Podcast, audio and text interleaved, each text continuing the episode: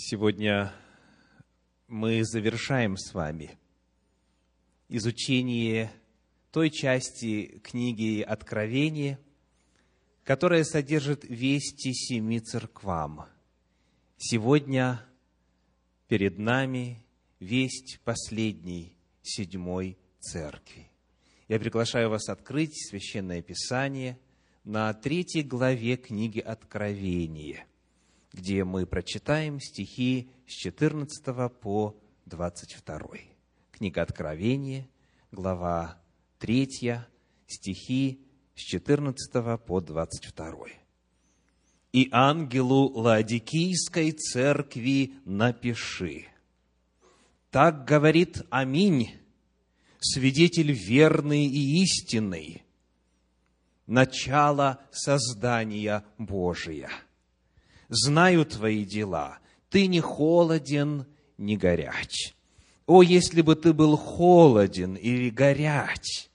Но как ты тепл, а не горяч и не холоден, то извергну тебя из уст моих.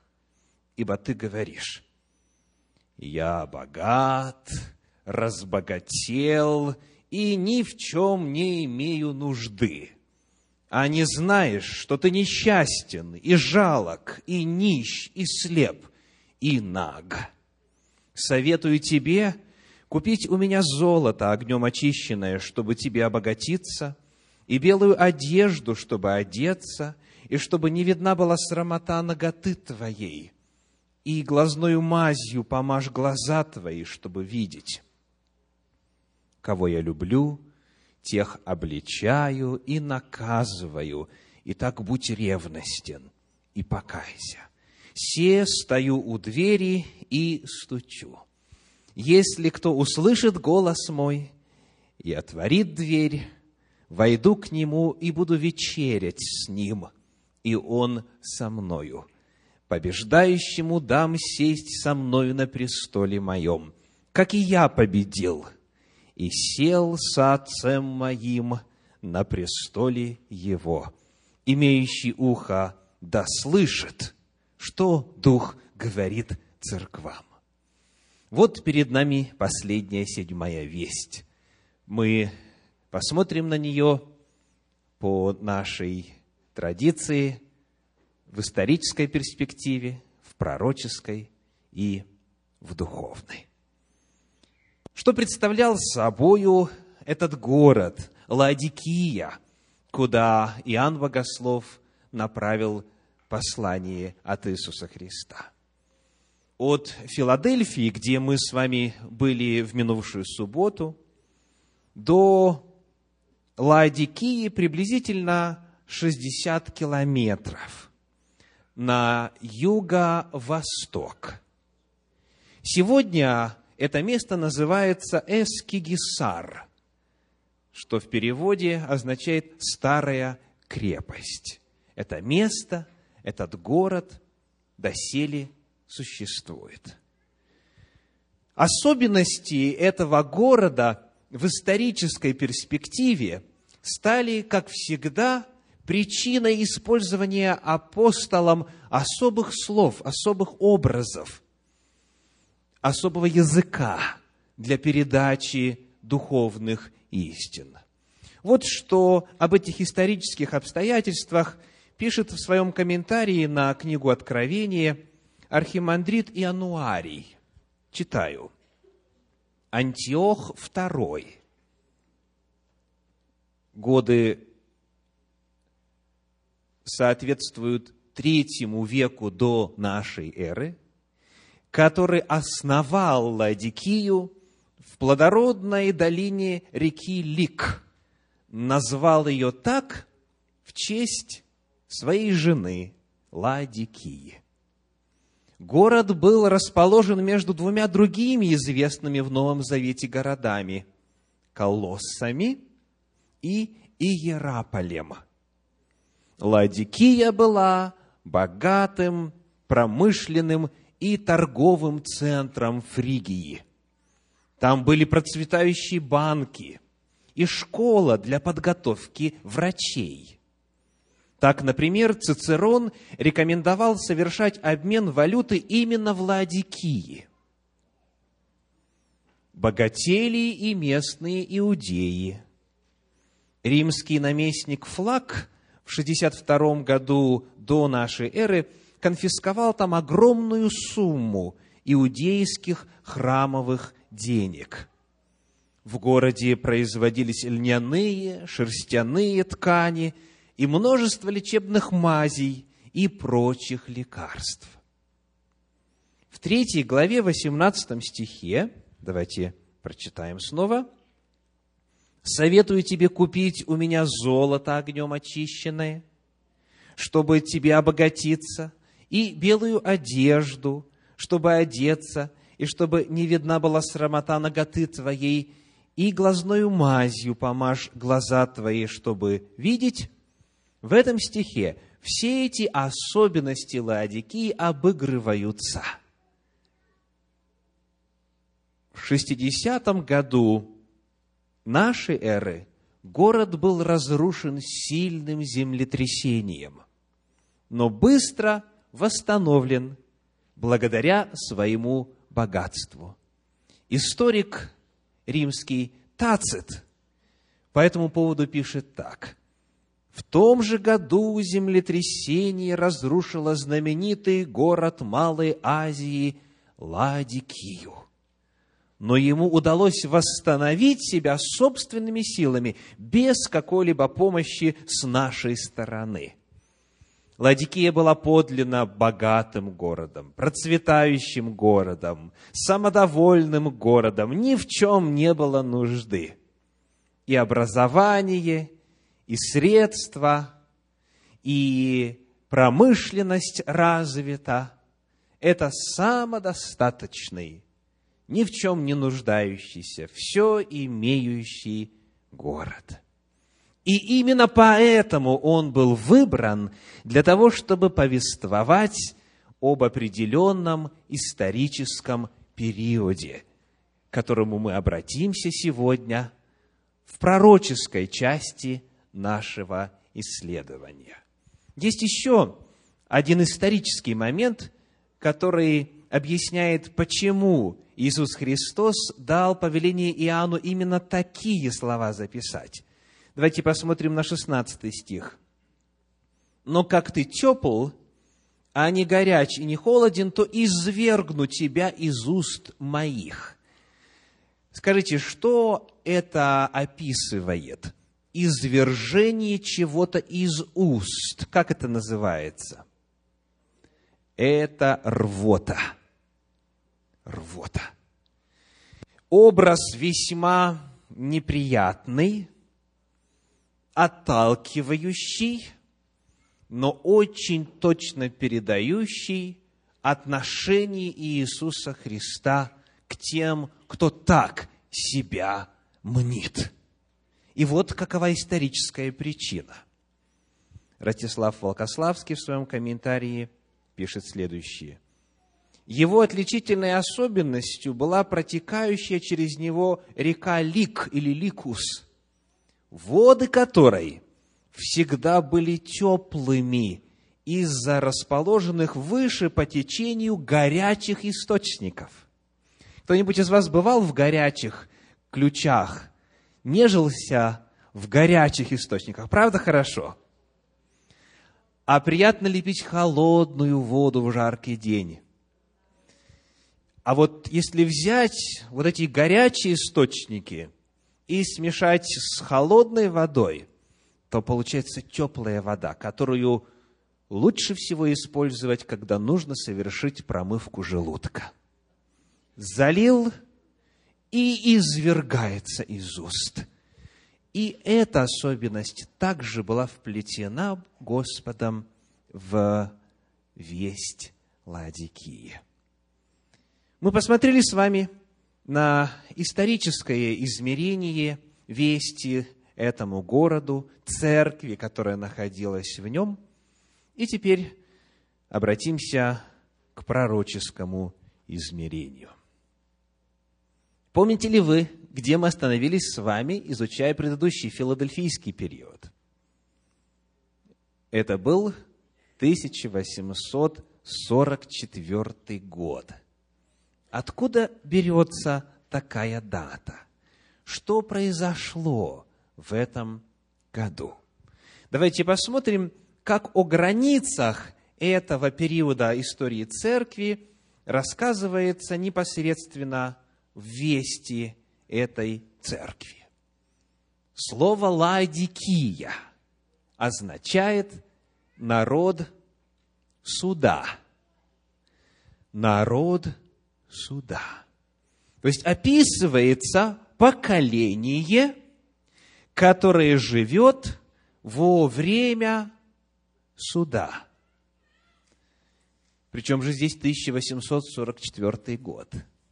Ведь суд Божий – это то, что большинство христиан ожидает, когда в будущем, в самом конце. Давайте посмотрим, как в Библии описывается Божий суд.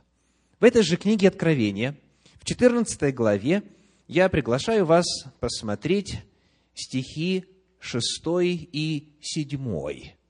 6 и 7, а затем 14. «И увидел я другого ангела, летящего посредине неба, который имел вечное Евангелие, чтобы благовествовать живущим на земле и всякому племени и колену, и языку, и народу. И говорил он громким голосом, «Убойтесь Бога и воздайте Ему славу, ибо наступил час суда Его. И поклонитесь сотворившему небо и землю, и море, и источники вод». Итак, весть ангела звучит, провозглашая суд в каком времени? Заметили? В прошедшем. Ибо наступил час суда его. То есть, когда эта весть звучит, в тот момент суд уже идет. Но пришествие Господне, оно только лишь впереди. Вот смотрите, что 14 стих говорит. «И взглянул я, и вот светлое облако, и на облаке сидит подобный Сыну Человеческому, на голове его золотой венец, и в руке его острый серп». Только в 14 стихе описывается явление Сына Человеческого. Проследим тогда, что происходит между вестью первого ангела и пришествием Сына Божьего на землю во второй раз. Читаем восьмой стих 14 главы книги Откровения. «И другой ангел следовал за ним, говоря, «Пал, пал Вавилон, город великий, потому что он яростным вином блуда своего напоил все народы». Это пока нам трудно уразуметь, чтобы времени много не тратить, но, читая дальше, мы с вами встретим знакомые понятия для большинства верующих. Девятый стих и далее. «И третий ангел последовал за ними, говоря громким голосом, кто поклоняется зверю и образу его, и принимает начертание на чело свое или на руку свою, тот будет, обращая внимание на время глагола, тот будет пить вино ярости Божьей, вино цельное, приготовленное в чаше гнева Его, и будет мучим в огне и серии пред святыми ангелами и пред Агнцем. Заканчивается десятый стих. Скажите, начертание зверя уже распространяется на земле? Начертание зверя уже стало реальностью? Второй вопрос язвы уже стали изливаться, вино ярости Божьей в чаше его гнева уже изливается или еще нет? Хронология такова. Вначале наступит суд, потом начертание зверя, потом излитие язв, и после этого пришествия. То есть, между вестью первого ангела и пришествием Иисуса Христа история Земли продолжает разворачиваться, а суд уже идет. Книга Откровения раскрывает перед нами очень важную истину о том, что есть суд, который однажды должен начаться в истории Земли, и хотя люди продолжают жить, как жили, кто беззаконный, кто праведный, суд уже идет. Суд Божий уже является реальностью еще до пришествия Иисуса Христа. И вот об этом суде довольно подробно рассказывает нам книга пророка Даниила. В седьмой главе книги пророка Даниила мы находим с вами рассказ об этом в стихах в начале девятом и десятом. Откровение седьмая глава, стихи девятый и десятый. «Видел я, наконец, что поставлены были престолы, и воссел ветхий днями. Одеяние на нем было бело, как снег, и волосы главы его, как чистая волна. Престол его, как пламя огня, колеса его, пылающий огонь.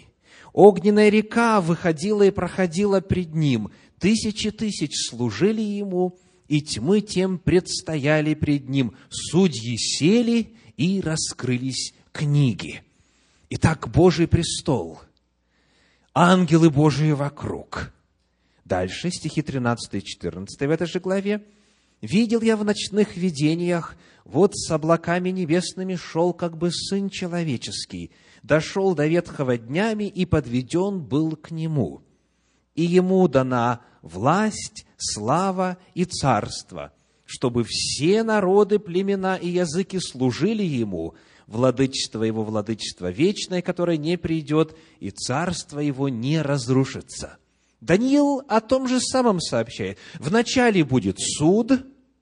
Суд где? На небе, у Божия престола, с небожителями. С облаками небесными приходит Сын Человеческий, но еще не на землю, а туда, к ветхому днями, где суд происходит. И только в результате по итогам, по завершению суда наступает время Царствия Божия. Итак, Священное Писание говорит о том, что будет период, который нужно будет называть как Лаодикия, народ суда, народ, живущий во время суда. И дата начала этого суда до пришествия Иисуса Христа. И в этой же книге Даниила, в следующей, восьмой главе, указывается пророческий период, который и приводит нас к 1844 году, как к дате начала суда на небе. В восьмой главе книги пророка Даниила, в стихах 13 и 14 сказано следующее – и услышал я одного святого говорящего, и сказал этот святой кому-то вопрошавшему, насколько времени простирается это видение о ежедневной жертве и об опустошительном нечестии, когда святыня и воинство будут попираемы? И сказал мне, на две тысячи триста вечеров и утр, и тогда святилище очистится. Наверное, не все, кто меня слышит сейчас – и будет слушать и смотреть потом в записи, могут ответить на вопрос, а какая же взаимосвязь между картиной суда в седьмой главе книги Даниила и картиной очищения святилища в восьмой главе книги Даниила? Как они между собой связаны? Ответ – теснейшим образом потому что это одно и то же. Очищение святилища, как оно называется в Торе, как оно называется в иудейской традиции, как оно называется в Священном Писании, это судный день. И это судные дни числом десять с первого до десятого месяца седьмого месяца лунного библейского календаря. То есть очищение святилища – это последний десятый из судных дней. Очищение святилища и есть суд, и есть день суда. Это в Священном Писании истина открытая и явленная очень основательно. Потому давайте посмотрим, что же может значить этот период на, тысячи две, на, тысячи, на две тысячи триста вечеров и утр, и тогда святилище очистится. Как всегда, нам нужно вначале посмотреть, указан ли здесь масштаб. Прямо в этой главе, прямо в этом повествовании. Посмотрим с вами на следующие стихи. С, 5 по, с 15 по 19 в начале. С 15 по 19.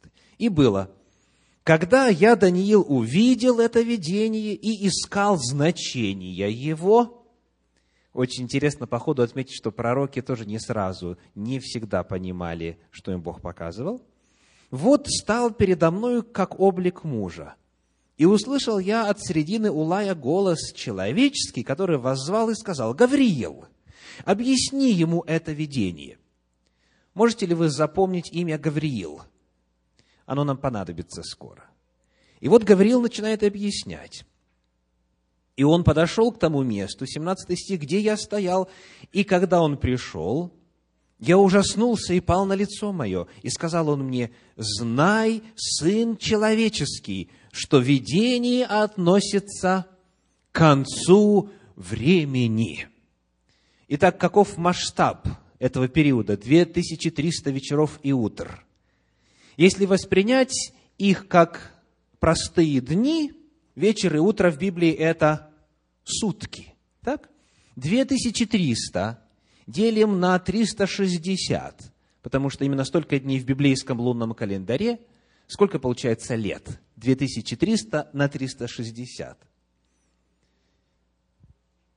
Несколько лет.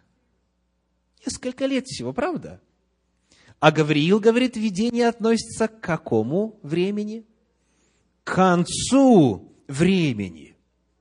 Следовательно, масштаб сам Гавриил, сам ангел Господень указывает нам безошибочно. Это принцип – которым Даниил пользуется во всей своей книге. И он выглядит как? Один пророческий день равен одному буквальному историческому году. День за год я определил тебе. Потому вот это очищение святилища, о котором идет речь, это событие, которое связано с периодом в 2300 лет – это длинный исторический период, самый длинный, который есть в Священном Писании. Давайте будем читать дальше. Стихи 18 и 19. «И когда он говорил со мною, я без чувств лежал лицом моим на земле. Но он прикоснулся ко мне и поставил меня на место мое и сказал, вот я открываю тебе, что будет, давайте вместе прочитаем вслух, в последние дни гнева, ибо это относится к концу определенного времени. И стихи 26 и 27 в этой же 8 главе. «Видение же о вечере и утре, о котором сказано истинно, но ты сокрой это видение, ибо оно относится к отдаленным временам». И я, Даниил, изнемог и болел несколько дней. Потом встал и начал заниматься царскими делами. Я изумлен был видением сим и не понимал его.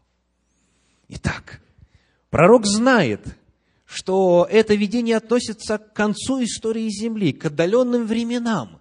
Но он не может сообразить, куда этот срок 2300 лет пристроить, когда он начинается, где точка отсчета – и дальше, когда мы листаем с вами книгу пророка Даниила, на следующей странице в девятой главе мы находим точку отсчета. Девятая глава, стихи с 21 по 25. «Когда я еще продолжал молитву, муж Гавриил, знакомый уже нам, правда?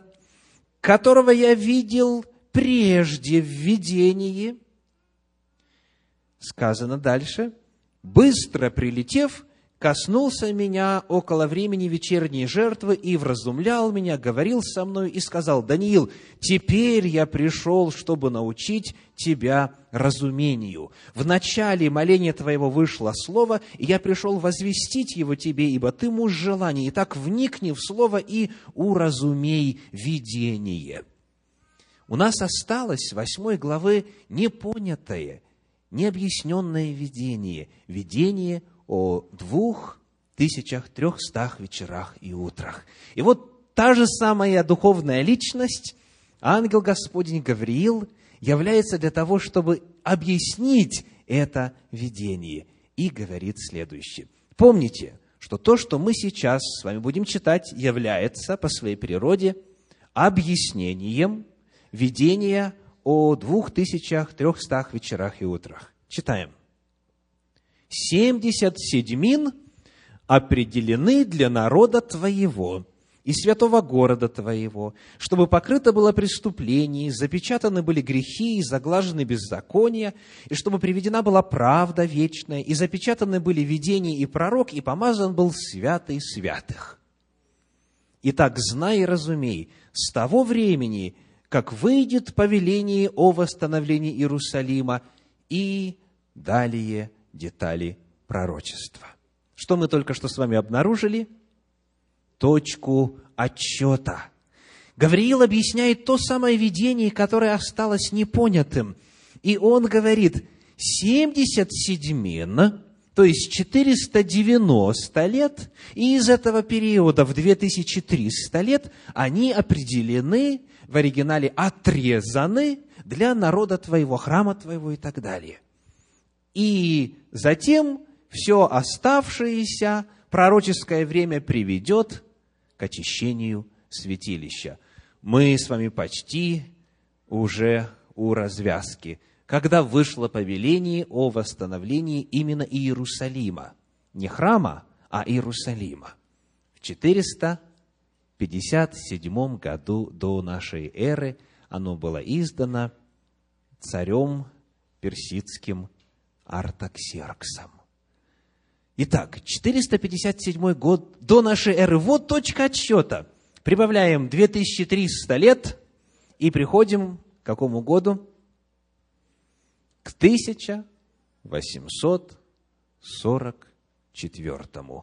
457 год у нас, математически говоря, идет с каким знаком? Со знаком минус, потому что он до нашей эры – Представьте себе математическую прямую. У нас есть минус 3, минус 2, минус 1, 0, 1, 2, 3 и так далее. То есть минус 457 плюс 2300 даст вам 1843. Но важно помнить, что в истории, в отличие от математики, нулевой год не существовал. То есть первый год до нашей эры, а потом сразу первый год нашей эры. Потому при пересчете между эпохами нужно помнить об этом годе. Нужно добавить в данном случае один год. 1844 год – это год начала очищения небесного святилища. 1844 год – это год начала небесного суда. С 1844 года земля со всеми жителями ее живет во время суда. Это Лаодикия. А когда же конец этого периода?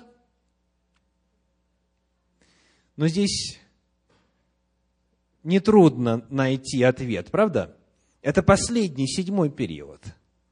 Конец, соответственно, наступит тогда, когда исполнятся слова, который мы находим в этой же третьей главе книги Откровения и, во-первых, в 14 стихе. Откровение, 3 глава, 14 стих. Посмотрим, как Иисус Христос себя называет именно в этом историческом периоде. 3.14. «И ангелу Ладикийской церкви напиши, так говорит кто? Аминь». Представляете, какое удивительное, уникальное обозначение Иисуса Христа. Так говорит Аминь. Что значит Аминь? Когда произносится слово Аминь? Ну, конечно, это вот точно так же, как случилось в одной церкви, где, не знаю, или из-за того, что проповедь была скучной, или из-за того, что неделя была тяжелой, но один человек заснул на проповеди.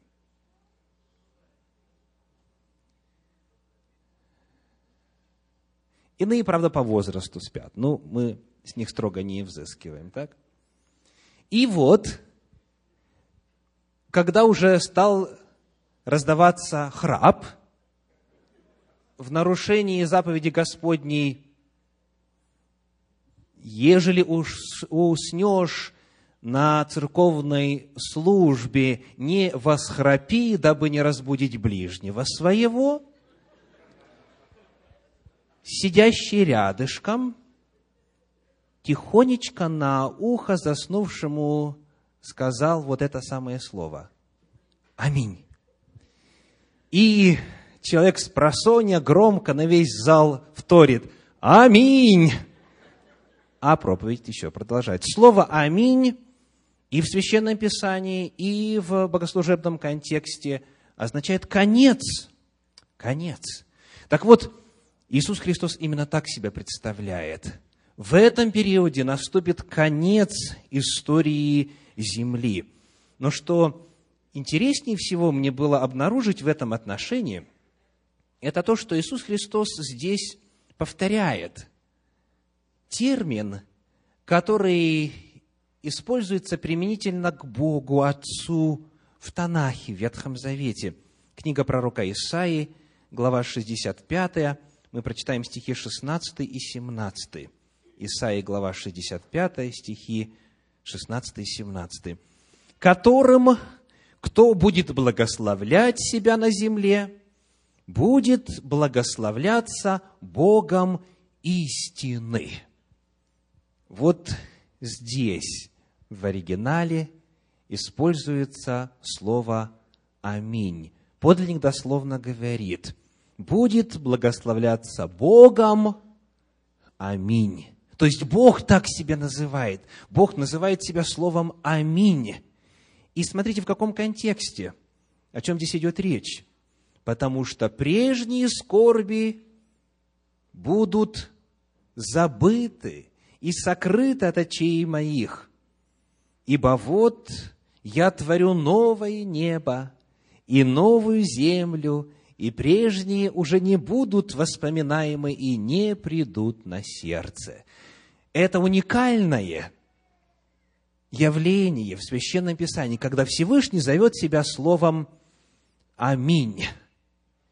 И это подается при описании сотворения новой земли и нового неба. И вот этим же самым словом Иисус Христос себя называет. То есть Он говорит о том, что этот период приведет нас к Царствию Божию, к самому концу, завершению истории Земли.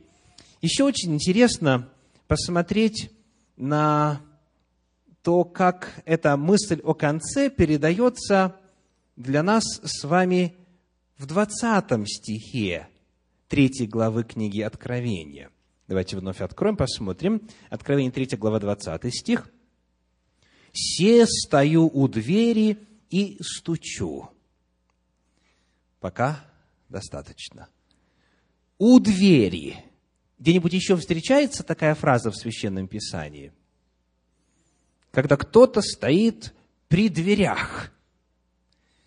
Несколько раз в Евангелиях есть такая фраза. В частности, в Евангелии от Марка в 13 главе, в 29 стихе. Марка 13, 29.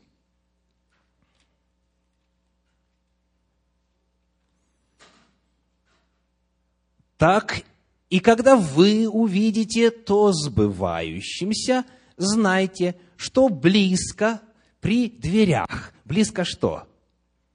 Пришествие Иисуса Христа. В 13 главе Евангелия от Марка даны признаки пришествия. И речь идет о пришествии Господнем. То есть вот эта фраза «у дверей» или «при дверях», она говорит о близости пришествия.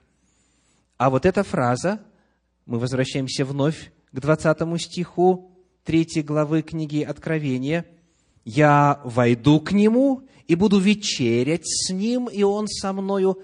Где-нибудь еще она встречается в Слове Божьем.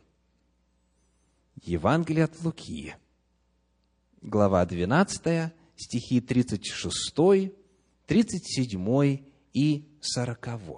Евангелие от Луки, 12 глава. Читаем стихи 36, 37 и 40. «И вы будьте подобны людям, ожидающим возвращения господина своего с брака, дабы, когда придет и постучит, тотчас отворить ему. Блаженны рабы те, потому что, дальше сказано, господин пришед найдет бодрствующими, и истинно говорю вам, он препояшется и посадит их – и, подходя, станет служить им. То есть делать что? Пищу предлагать. Описывается трапеза, во время которой служит господин, тот, который постучал, и рабы бодрствовали, дверь была открыта, и он вошел, и начинается трапеза. О чем здесь повествуется? Стих 40, 40. «Будьте же и вы готовы, ибо в который час не думаете, приидет Сын Человеческий». Итак, начало этого периода в 1844 году начинается суд, начинается процесс очищения небесного святилища, заканчивается этот период с пришествием Иисуса Христа. Мы с вами живем в Ладикийском периоде. И потому давайте посмотрим, каково духовное измерение этой вести, потому что оно обязательно к нам относится. Оно на наш период истории дано. Здесь есть несколько очень печальных оценок Господа. Книга Откровений, 3 глава, стихи 15 и 16. Первая оценка – 3 глава, стихи 15 и 16. «И ангелу Ладикийской церкви напиши, так говорит Аминь, свидетель верный и истинный». Это предисловие. И вот теперь читаем стихи 15 и 16. «Знаю твои дела. Ты не холоден, не горяч. О, если бы ты был холоден или горяч, но как ты тепл, а не горячий, не холоден, то извергну тебя из уст моих». Какое духовное состояние описывается вот такими словами? Не горяч и не холоден. Что это значит? Я слышу безразличие еще. Как? Самоудовлетворенность. Так, хорошо.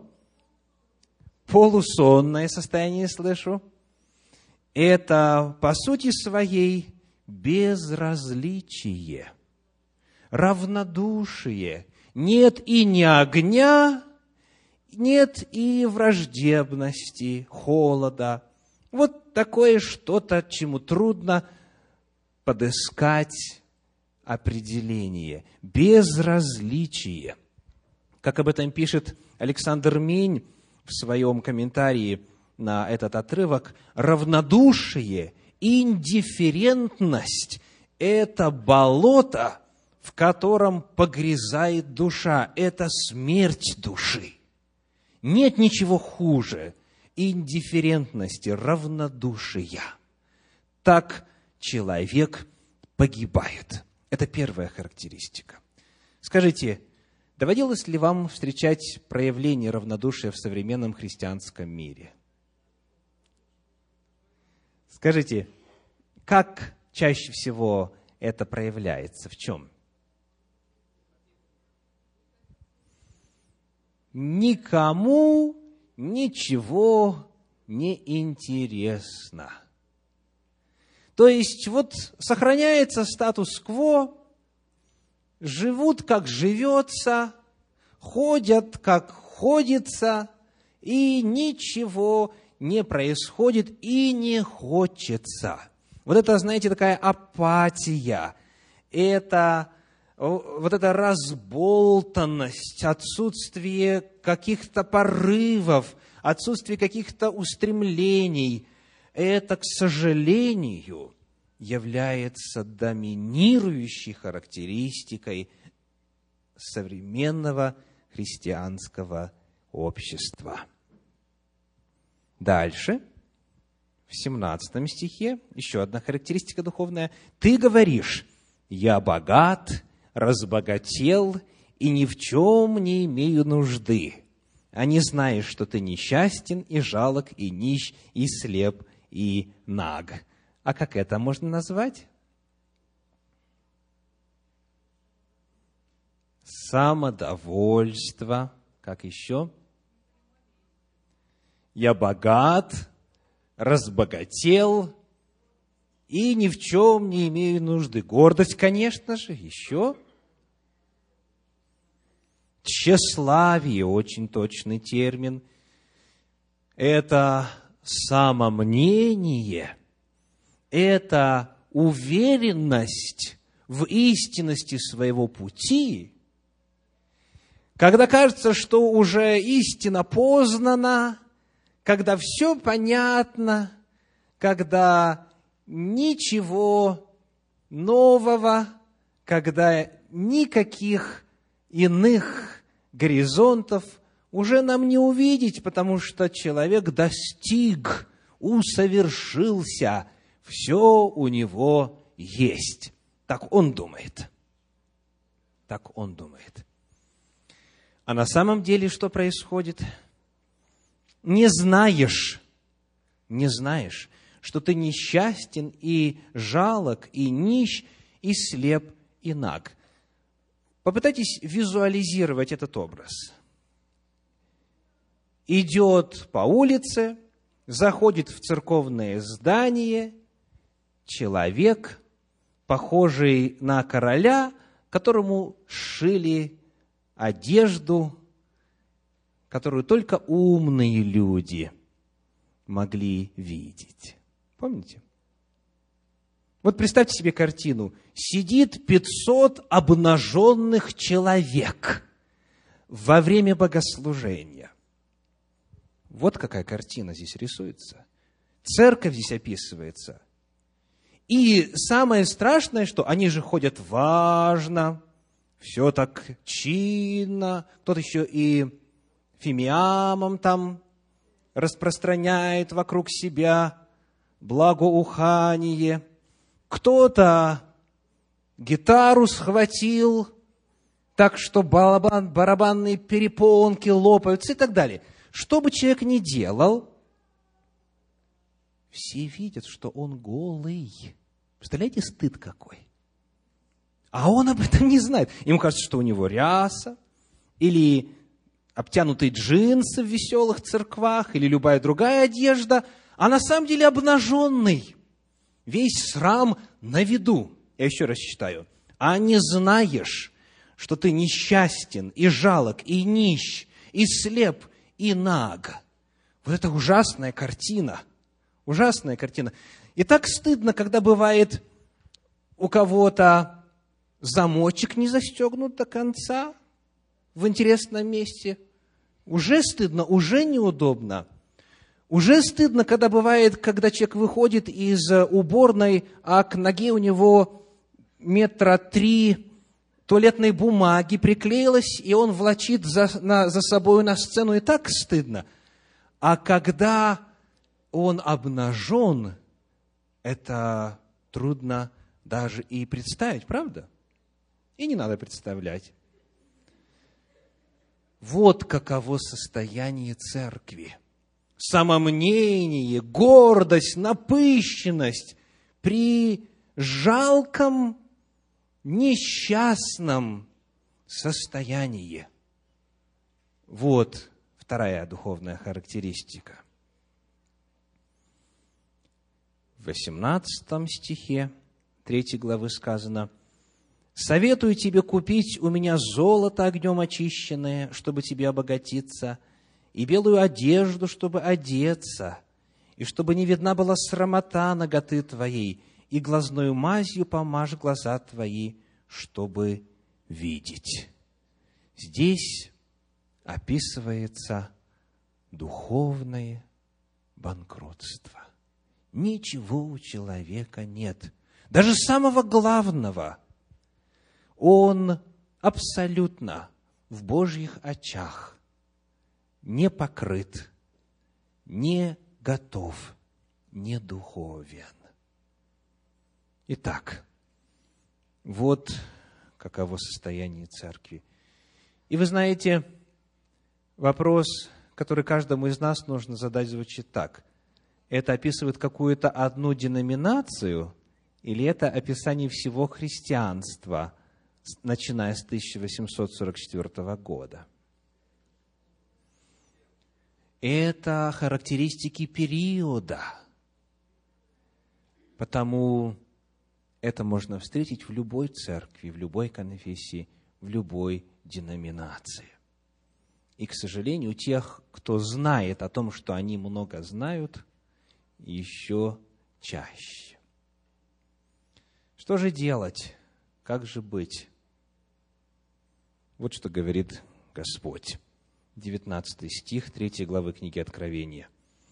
«Кого я люблю, тех обличаю и наказываю. Итак, будь ревностен и покайся». Какие чувства у Иисуса Христа к этой церкви? Любовь. Представляете? Он говорит, я тебя обличаю, я рассказываю правду о тебе, я наказываю тебя, потому что люблю тебя. Мне не все равно, как мои дети выглядят. Мне больно смотреть на это жалкое упадническое состояние церкви. «Я люблю тебя», говорит он, мне и вам. Он говорит каждому верующему, «Я тебя люблю». И я хочу, чтобы ты, несмотря на то, что ты уже христианин, возможно, десятилетия, я хочу, чтобы ты, обнаружив свое подлинное духовное состояние, сделал что? Согласно 19 стиху, чтобы ты покаялся. Итак, будь ревностен и покайся. Покаяние таким образом – это нужда каждого и тех, кто еще никогда Господу не приходил и не рассказывал свои грехи, и тех, кто уже в церкви. Каяться нужно нам, братья и сестры. Каяться нужно – смотреть на себя сквозь призму Божьей оценки, исследовать сердце свое, посмотреть, что на самом деле мы собою являем. Призыв к покаянию. Господь любит, Господь хочет одеть, Господь хочет обогатить, Господь хочет, чтобы зрение духовное вернулось, он хочет и может все это сделать. Но нам нужно покаяться. Без этого никакие блага Божьи обретены не будут. Очень интересно в этом контексте пишет Александр Мень. Мы часто представляем себе, говорит он, первохристианские общины как какой-то заповедник святых – это уникальная фраза, заповедник святых. На самом деле, дальше говорит он, и тогда были страсти, и тогда были немощи, и тогда был упадок, и тогда были все те кризисы, которые потрясают нашу церковь теперь. Ведь весть Ладикийской церкви, она, во-первых, описывает конкретную общину того времени, первого века – Значит, настолько плохие дела были в некоторых церквах уже тогда, еще в апостольский век. И дальше он говорит, И она, то есть церковь, побеждала, несмотря ни на что. Почитайте апостольские деяния и послания, и увидите, какие смуты раздирали первохристианскую церковь. Поэтому мы не должны унывать. Следует смотреть вперед с надеждой. И надежда эта коренится в словах Иисуса Христа. Кого я люблю, тех обличаю и наказываю. Вот Божье отношение к своему народу. Он любит его. Он желает исправления, благословений и обилия Божьей истины и милости в среде народа Божья. И потому нужно смотреть с уверенностью. Есть для каждого шанс, покаявшись, восстановить. Покаявшись, подняться на более высокий уровень взаимоотношения с Господом. И потому сегодня, завершая эту проповедь о Ладикии, я хочу в конце, в качестве призыва, прочитать снова 20 стих из 3 главы. «Се стою у двери и стучу. Если кто услышит голос мой и отворит дверь, войду к нему и буду вечерять с ним, и он со мною. В это даже трудно, на первый взгляд, поверить. Иисус Христос хочет общения с нами. Он говорит, я стою у двери и стучу. Я хочу с вами проводить время в общении. Слово «вечерять» в подлиннике в греческом – это трапеза, которая обозначается словом «деипнон».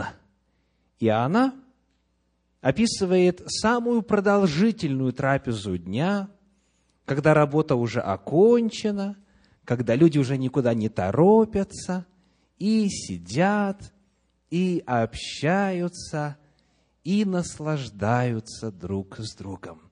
Вот его желание. Я хочу с тобою проводить время. Есть ли у тебя время для меня? спрашивает Спаситель. Есть ли у тебя время на общение со мною?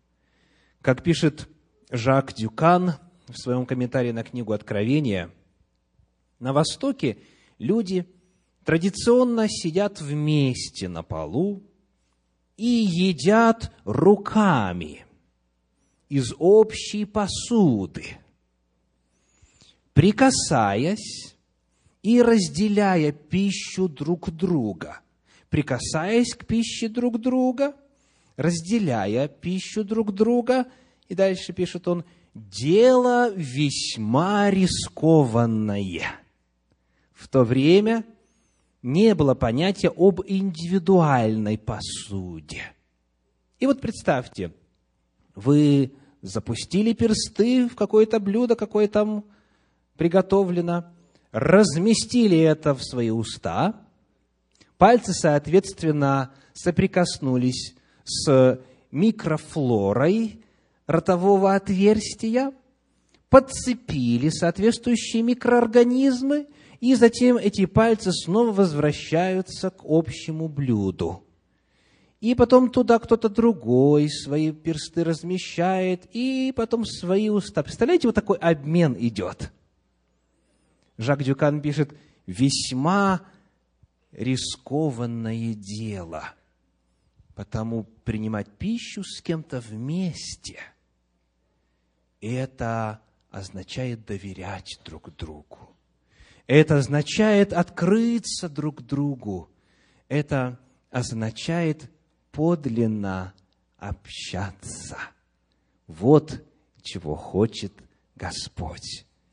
Он говорит, я стою у двери и стучу. Я хочу вечерять с тобою. Я хочу быть с тобою. А почему он стучит? На одной известной в христианстве иллюстрации которая рассказывает о 20 стихе 3 главы книги Откровения, изображена дверь, стена, обвитая плющом, и Иисус Христос, который стоит с посохом и стучит. И у этой двери есть одна особенность. У нее нет дверной ручки. В этой двери есть только одна дверная ручка, и она находится с внутренней стороны двери. Дверь снаружи невозможно открыть. Только лишь по свободному волеизъявлению, только лишь по свободному выбору, только лишь тогда, когда человек захочет, тогда он сможет открыть. Иисус Христос не врывается сам – он не заталкивает человека в угол, он не выламывает ему руки, он не выдавливает из него покаяние. Он говорит, знай, что я люблю тебя, ты мне интересен, я хочу с тобою быть, но я могу только стучать. Ключ от этой двери у тебя, человече, в руках, не у меня, говорит Иисус Христос. И потому он стоит и стучит. Сегодня Он стучит и в сердце каждого из вас. К некоторым из вас стуча, Он хочет войти в первый раз, чтобы вы исповедовали свою веру в Него, чтобы вы заключили завет с Ним водным крещением. К некоторым из вас Он стучится уже повторно, потому что на время должен был выйти, ибо ему неуютно стало в вашем жилище. Что-то там происходило, с чем он не может соседствовать, и он хочет вновь войти. И он и к вам тоже стучит. И он говорит, открой двери, я хочу вечерять с тобою. Призыв мой сегодня обращен каждому из присутствующих на этом богослужении – Иисус Христос стучит. Откроете ли вы Ему свою дверь? Аминь.